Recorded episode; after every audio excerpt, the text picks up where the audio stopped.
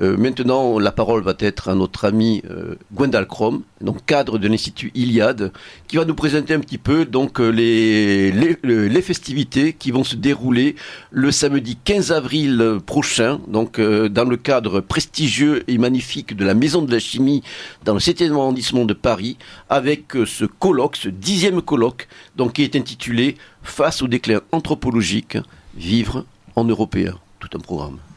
Tout un programme, effectivement, Pascal. Euh, bah, merci de me recevoir.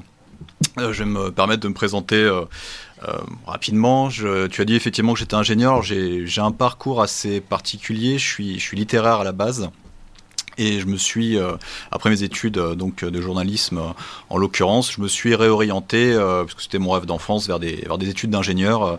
et voilà, vers, vers la trentaine, donc j'ai pu sortir d'école, j'ai fait un petit passage par le, le, monde de la recherche, et aujourd'hui je travaille dans, dans, un milieu un peu, un peu différent et assez, qui reste très stimulant, qui est, qui est celui des brevets. Alors comment je, aussi pour parler un petit peu de mon, de mon parcours, je veux dire tout ce qui a trait au, militantisme, euh, j'ai toujours été, comment dire, euh, comment dire, j'ai toujours eu les, idées que, j'ai aujourd'hui, et en particulier celles relatives à cette euh, longue mémoire qui nous, nous est chère tous les deux et que, que d'aucuns nommeraient paganisme. il se trouve que j'ai bon, toujours été un petit peu à l'écart de, de, ce milieu-là pour une raison assez simple, c'est que bon, j'avais repris des études et voilà, je passais vraiment mon temps à ça.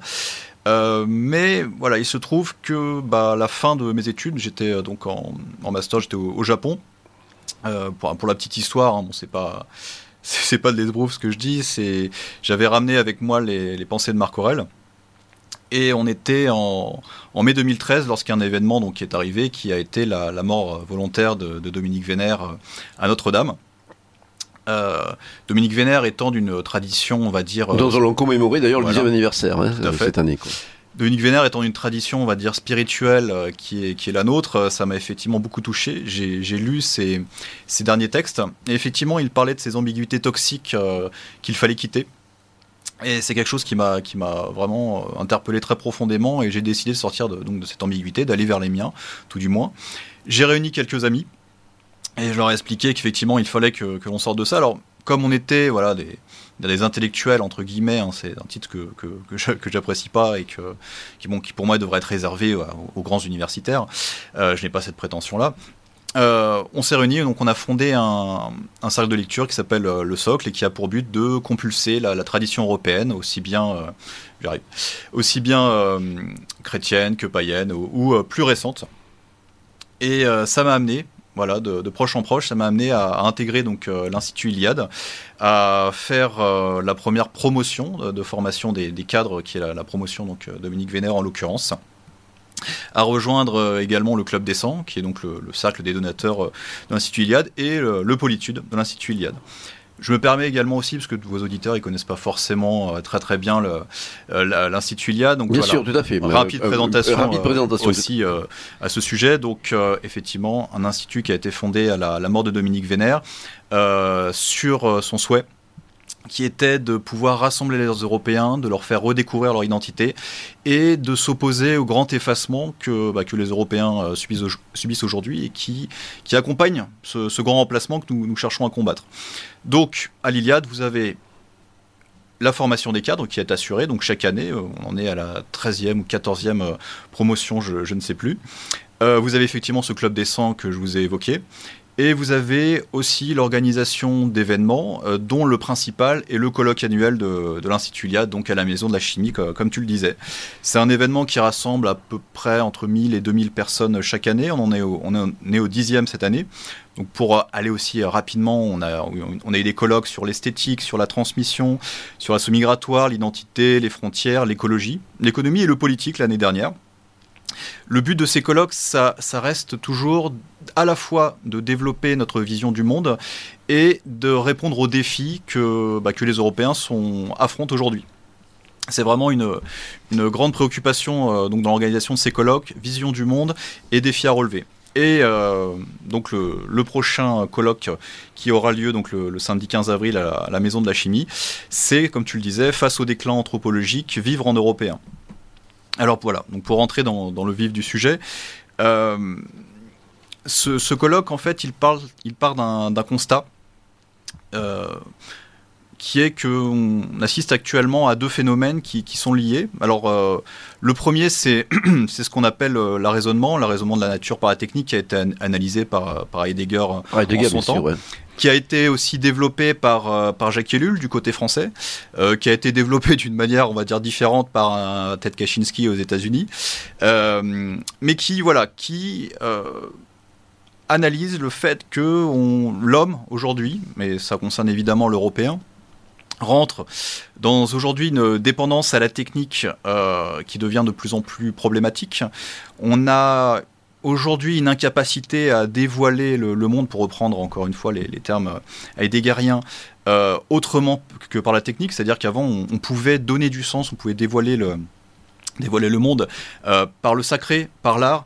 Euh, d'ailleurs, c'est quelque chose qui a été, euh, qui a été entre autres abordé par, par Kundera dans, dans l'Occident kidnappé. Tu as, tu as abordé la question de, de l'Occident tout à l'heure et qui, qui montre qu'on a abandonné le, sacré. L'Europe s'était faite autour de la notion de sacré, puis ensuite elle s'est faite autour de la notion d'art et de culture. Et là aussi, on est en train de, de, sortir ça. On est en train de rentrer dans un règne de la, de la technique omniprésente. Et donc, euh, au niveau, à, ce niveau-là, donc, euh, on commence à être dépassé par la technique. C'est-à-dire que on a, euh, on a, comment dire, le phénomène de, robotisation, on a l'émergence de l'intelligence artificielle. Donc, actuellement, on parle beaucoup de, chat GPT, on, on, y reviendra peut-être. Et on est peut-être, alors ça, on rentre dans le domaine un peu science-fictionnel, dans une, dans une phase qui va voir peut-être l'arrivée de ce qu'on appelle une singularité, c'est-à-dire un moment où l'homme sera dépassé par la technologie, il ira plus vite que ce qu'il est capable de, faire. C'est le terme utilisé par euh, Kurzweil, l'un des pères du transhumanisme. Tout à fait, effectivement, Kurzweil, euh, euh, qui voilà un des apôtres de, ce mouvement-là et qu'effectivement on abordera tout à l'heure. Donc voilà, le, premier, le premier constat, c'est celui de la raisonnement, et le deuxième constat, c'est celui d'une possible, euh, dégradation, en tout cas une évolution de, euh, de l'homme d'un point de vue physique, intellectuel, moral aussi, ainsi qu'esthétique. génétique même. On génétique. On peut lâcher le mot. Quand je parle de, physique et d'intellect, effectivement, on parle de, génétique. Euh, je tiens à insister, sur, sur ce point, sur le fait que raisonnement et dégradation, ce sont des, des choses qui sont toujours plus ou moins liées. Euh, même pour des phénomènes qui, donc, qui ont été évoqués d'ailleurs par Adinolfi tout à l'heure, comme celui de la démographie, on pourrait euh, partir d'un constat très simple, assez basique, en disant bah voilà, on fait plus de gosses et, et bon, il y a un problème. On, a toujours des causes quelque part techniques. ce ne sont pas les, causes uniques, mais vous avez des causes. Vous avez l'urbanisation. C'est toujours euh, compliqué de faire cinq enfants quand vous êtes dans un petit appart à Paris. Vous avez le problème de la contraception, c'est-à-dire que les femmes ont eu accès à la contraception. Et euh, les femmes aussi ont eu accès aux études.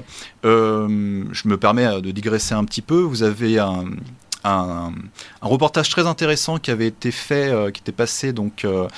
que, faut, faut, retrouver ça, mais c'était un, reportage qui était passé sur la télé française sur le monde paysan au début des années 30, euh, au début des années 40, au début des années 50.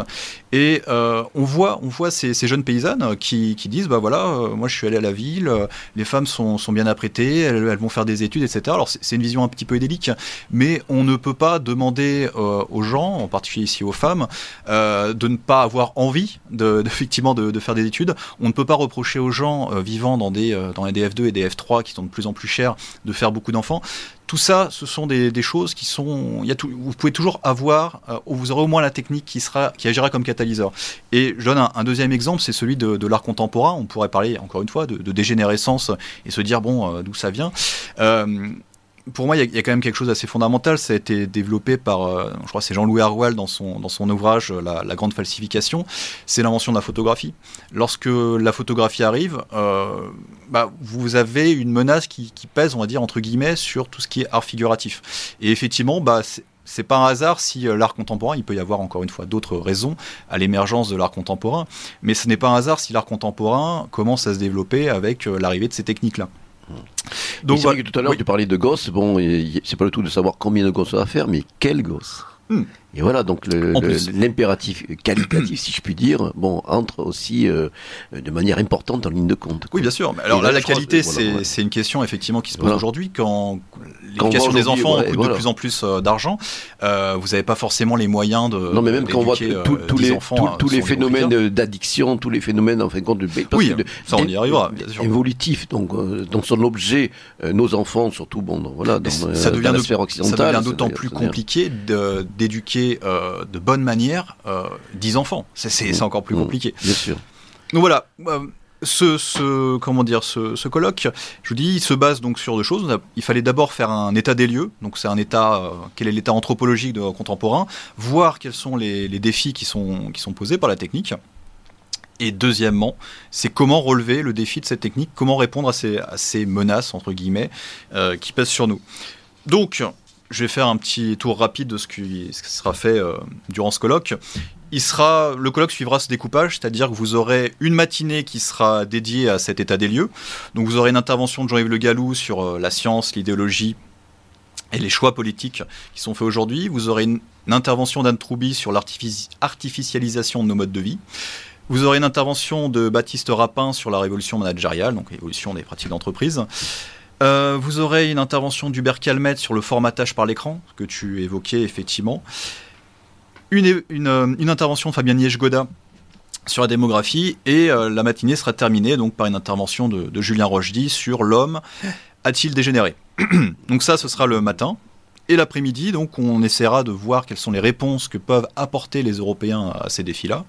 Donc, le, la première intervention, ça sera de Lionel Rondouin sur, euh, bah, sur le confort et le fait qu'il va falloir commencer à se préparer à des temps troublés.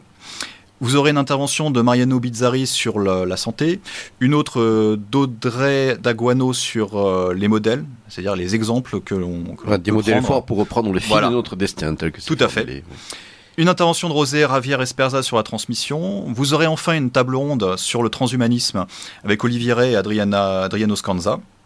Et enfin, vous aurez une conclusion de, Georges Giscard sur euh, bah, entre barbarie et domestication voilà. vivre en européen. Euh, c'est vrai que Adrien Tchank participe entre autres euh, à la revue Qui je pense sera sûrement un point de vue assez différent de, de son euh, de son homologue bah, Olivier Rey, non? Tout à fait. Je peux pas m'avancer sur ce que chacun dira, mais il est évident que pour avoir euh, suivi quelques interventions d'Olivier Rey, euh, c'est quelqu'un qui se montre très critique sur la question du transhumanisme, mhm. qui se fait aussi l'apôtre du low-tech.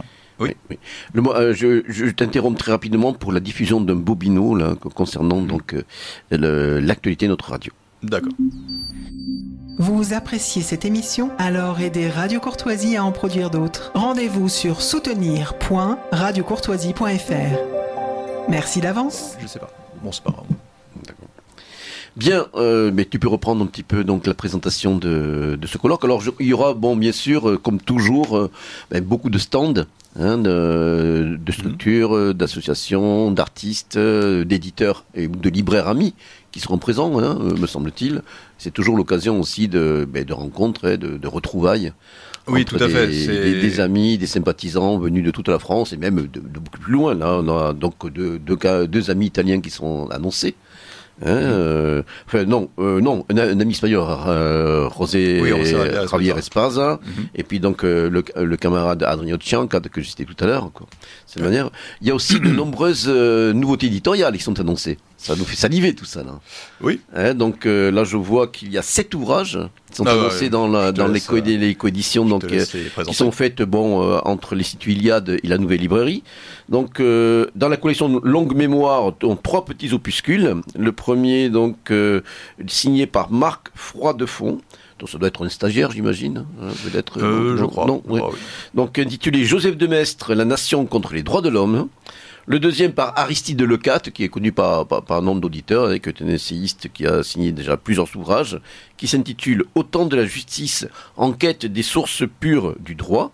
Le troisième, signé par un nom familier, un historique, en sorte un représentant historique du Grèce et de la nouvelle droite, donc surtout des, de la fin des années 70, Yves Christen donc euh, qui, euh, qui, qui en fin de compte euh, rappelle à notre mémoire, notamment pour les plus jeunes, ben, un penseur ben, qui est justement de, plus que d'actualité pour la thématique générale du colloque, c'est bien sûr l'éthologue Konrad Lorenz. Mhm. Hein, donc, donc une petite biographie de, du parcours et de l'œuvre de Konrad Lorenz, donc intitulé Konrad Lorenz, un biologiste au chevet de la civilisation. Hein. C'est vrai qu'il avait écrit les, les, les, les, six péchés capitaux de, de, de, notre civilisation, je crois. Six, c'est ça, je crois.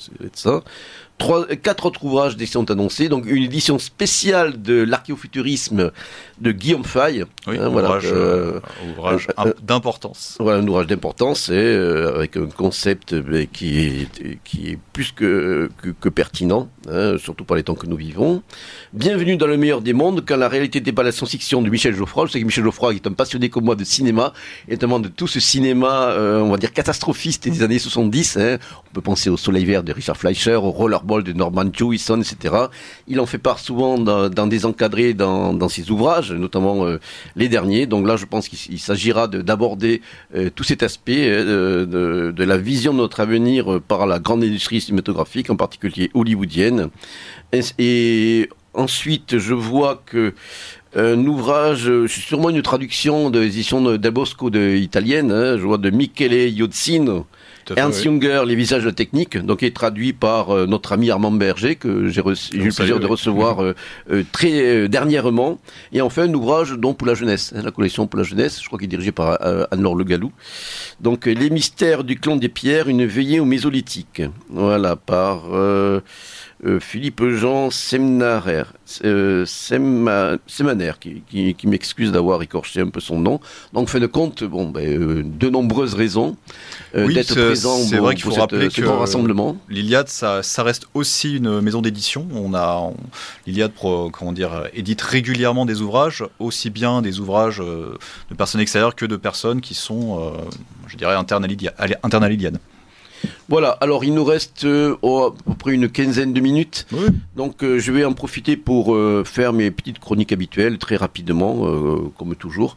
Alors je voudrais signaler l'apparition il y a quelques mois de la revue doctrinale Sparta, hein, une revue vraiment de haute tenue intellectuelle donc il a sorti donc ce volume 3 euh, copieux hein, avec euh, bon bien sûr une, une excellente facture hein, pour ceux qui aiment les, beaux ouvrages là c'est vraiment soigné euh, que ce soit la couverture ou que ce soit la qualité du papier. Donc plus de 300 pages avec un sommaire alléchant hein, jugé plutôt je vais vous donner ça tout de suite.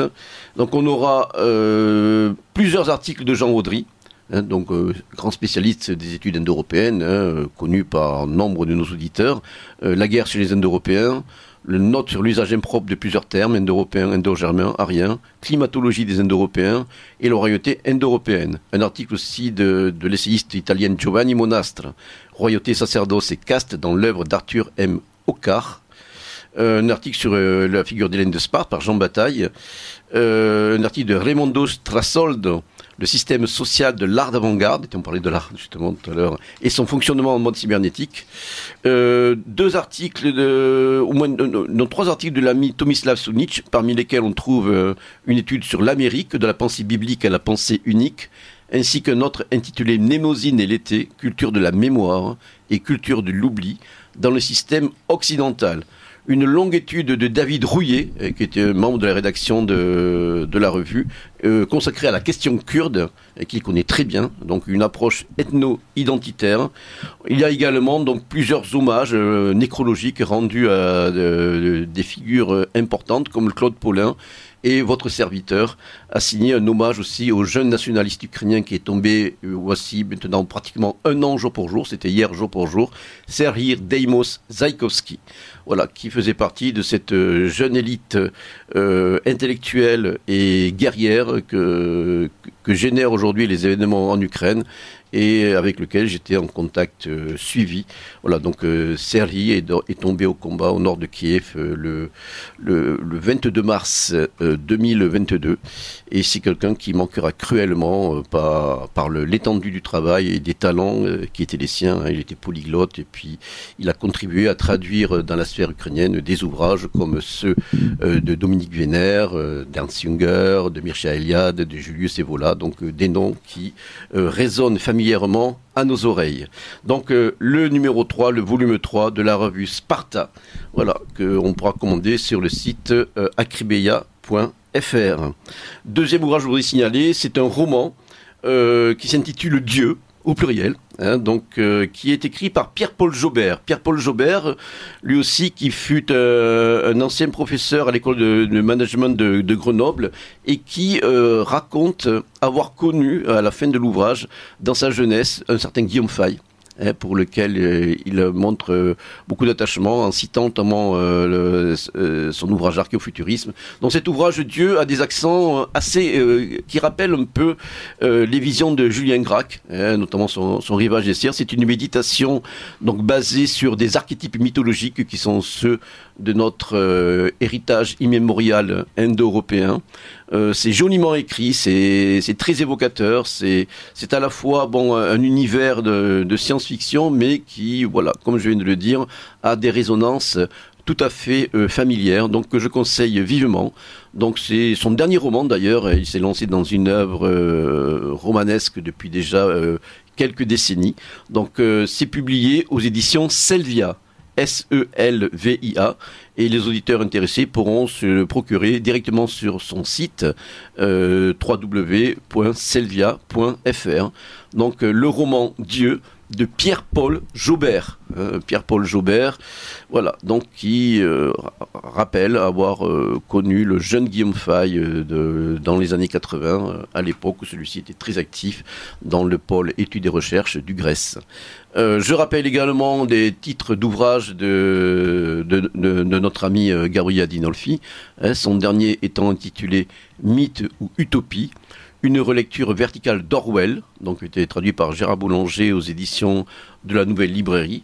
Je veux également signaler euh, ses pensées corsaires, hein, son abécédaire de lutte et de victoire publié aux éditions du Lore, là aussi, euh, un abécédaire assez complet, et qui est euh, agrémenté en annexe de plusieurs textes programmatiques et doctrinaux, qui le tracent un petit peu les contours de sa pensée et de ses analyses globales sur le monde auquel nous vivons et surtout sur cette avant-garde qu'il est nécessaire de revitaliser et de, constituer euh, bon, par les temps de déraison qui, sont les nôtres aujourd'hui. Euh, je rappelle également son petit opuscule euh, sobrement intitulé L'Europe, hein, aux éditions Le bouquin de synthèse nationale, hein, qui rappelle que nous pouvons être alter-européens sans pour autant euh, nous, euh, nous dissoudre dans euh, le, magma acéphale de Bruxelles et que justement l'Europe que nous voulons est avant tout une entité historique, identitaire et civilisationnelle qui ne se réduit pas aujourd'hui à ce qu'en ont fait les bureaucrates de Bruxelles. y aurait-il, toi, des, ouvrages que tu voudrais signaler à l'attention de nos auditeurs? Éventuellement des lectures en cours ou des, même des, lectures qui sont liées directement à l'institut dans lequel tu œuvres. Alors euh, actuellement, euh, j'ai quelques, enfin il y, a un ouvrage qui a marqué effectivement et qui m'a qui m'a été euh, conseillé donc par par Egonon que l'on connaît que connaît bien ici. Euh, euh, bah, c'est effectivement c'est l'Occident kidnappé euh, de Kundera, qui est vraiment un ouvrage que, que je recommande aujourd'hui pour comprendre ce qu'est la, la, notion d'Europe et la notion d'Occident au, sens large. Vraiment, ça c'est un bouquin que je recommande actuellement. Oui. Voilà. Alors, il nous reste quelques minutes. Euh, justement, je vais, je, vais en profiter pour lire un extrait de, de, de l'éditorial du volume de, du numéro 3 de Sparta, mais qui rejoint un petit peu une partie des propos euh, développés par notre ami euh, Gabriel Adinolfi hein, il y a, en première partie d'émission. Donc il revient un petit peu sur, euh, dans l'édito, on revient un petit peu sur l'année écoulée et le bilan qu'on peut faire, notamment euh, par rapport euh, au positionnement de, de, certains camarades dans notre mouvance relativement justement au conflit actuellement en cours en Ukraine. Je cite. De ce point de vue, l'année 2022 qui arrive à son terme a été riche d'enseignements, mais surtout d'enseignements qui pourraient conduire de nombreux esprits se reconnaissant dans telle ou telle forme de la pensée antimoderne à des considérations désabusées, voire désespérées. En raison du déclenchement de la guerre russo-ukrainienne, puis des campagnes électorales pour l'élection présidentielle et les élections législatives en France, on a en effet assisté une fois de plus, dans les rangs de la droite radicale française, au surgissement brutal et incontrôlé de réactions épidermiques, trahissant un manque criant de maturité politique, une profonde confusion et souvent une ignorance crasse des sujets et enjeux sur lesquels on prétendait se prononcer. Dès les premiers affrontements russo-ukrainiens, certains ont vu là le temps attendu retour de l'histoire, entre guillemets, sur le sol d'une vieille Europe épuisée et vautrée dans le consumérisme et les jeux du cirque médiatique, et ont disserté sur l'impérieuse nécessité de recouvrer sans tarder le sens du tragique. Les mêmes, ou d'autres plus primaires qu'eux, ont fait leur énième crise d'américanophobie rabique et systématique, reprenant sans hésiter les lieux communs les plus éculés de la propagande de la démocrature poutinienne, dont le caractère néo-soviétique est tendanciellement mafieux, bien que plus néo-tsariste, bien plus que néo-tsariste, était pourtant devenu ces dernières années de plus en plus patent.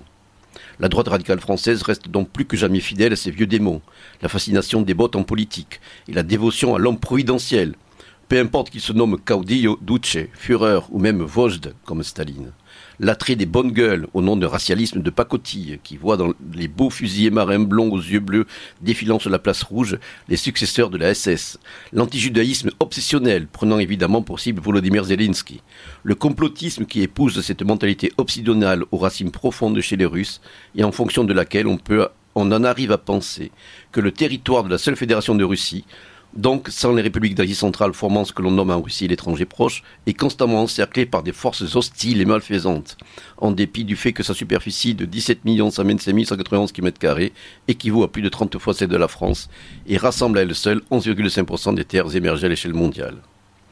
Comme pour ajouter à une indescriptible confusion des esprits, les aveugles défenseurs en Occident d'une Russie dernière citadelle de la race blanche, alors même que ce pays est rongé par l'alcoolisme, une dénatalité très inquiétante et des avortements en masse, en sont réduits à avaler la couleuvre paléo-soviétique du combat contre les vilaines nazis du bataillon ou régiment Azov, tandis que d'autres qui s'insurgent à juste titre contre la mentalité euh, messianique, puritaine et prosélyte issue de la tradition de la manifeste destinée états-unienne, s'accommode fort bien de l'affligeante logorée politico-occultiste et germanophobe d'un Alexandre Dugin sur le peuple théophore, appelé à rédimer un Occident définitivement pourri, et de la nécessité, en attendant, de tuer, tuer et tuer encore les Ukrainiens, coupables de ne pas se laisser absorber par le grand peuple frère et sa nation divine.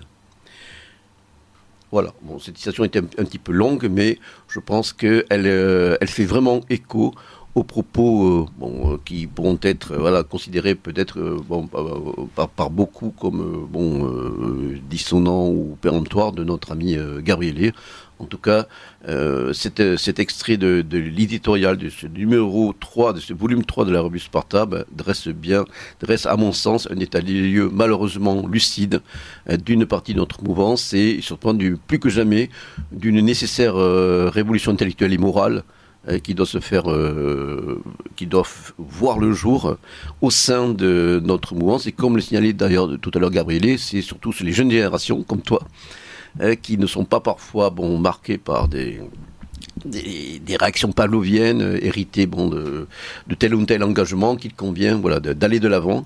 Et surtout, comme le signalait tout à l'heure Gabrielé, c'est d'abord se positionner par rapport à nous, ce que nous sommes. Hein, avant tout, euh, s'affirmer comme Européens, au lieu de tout de suite agir euh, par rapport aux, calculs, instrumentalisations euh, qui sont celles, qui sont celles d'autres acteurs internationaux, comme bien sûr les États-Unis, omniprésents et montrés comme omniscients. Hein, nous sommes avant tout responsables de notre bassalisation. Euh, nous sommes, et, peut-être que d'ailleurs ce conflit sera l'occasion pour nous ben, de de réagir, hein, de montrer déjà l'irruption de, la guerre dans l'espace européen, dans l'espace mental d'abord avant tout. Euh, bon, et sera peut-être aussi euh, ben, une chance à saisir hein, pour euh, commencer à opérer un mouvement de, régénération nécessaire pour justement nous perpétuer dans ce monde de plus en plus incertain, dans ces années de plus en plus décisives. Bon, tu, tu connais mon, mon, point de vue euh, sur le sujet, mais je ne suis pas ici pour le développer, évidemment. Euh, moi, je suis là aujourd'hui pour, parler, sûr, bien entendu. pour parler du colloque et effectivement de, de cette thématique première. Voilà, de toute façon, ce, ce n'est pas ce que je te demande, mon cher, euh, Mm. mon cher Gwendal.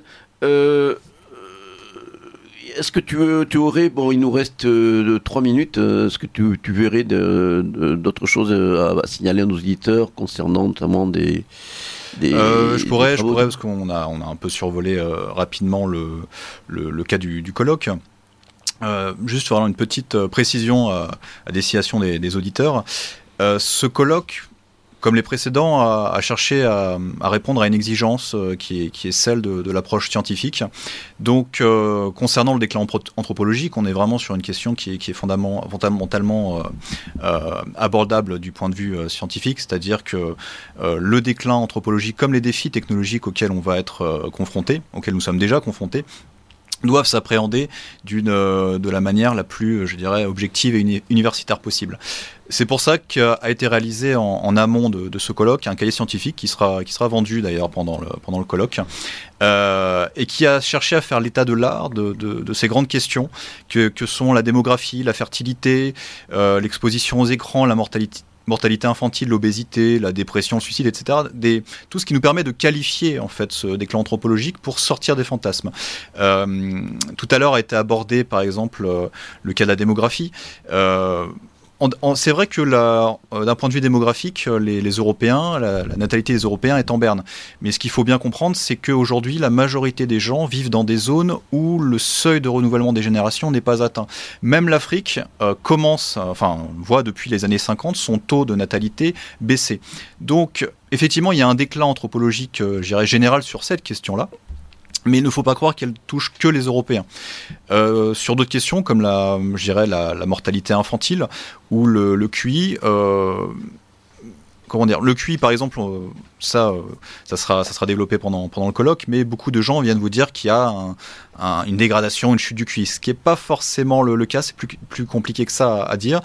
Et concernant par exemple la mortalité infantile, bah, pour l'instant, enfin, elle baisse dans le monde entier. Il y a, un- il y a un Voilà, petit, voilà. une petite remontée en France, mais bon.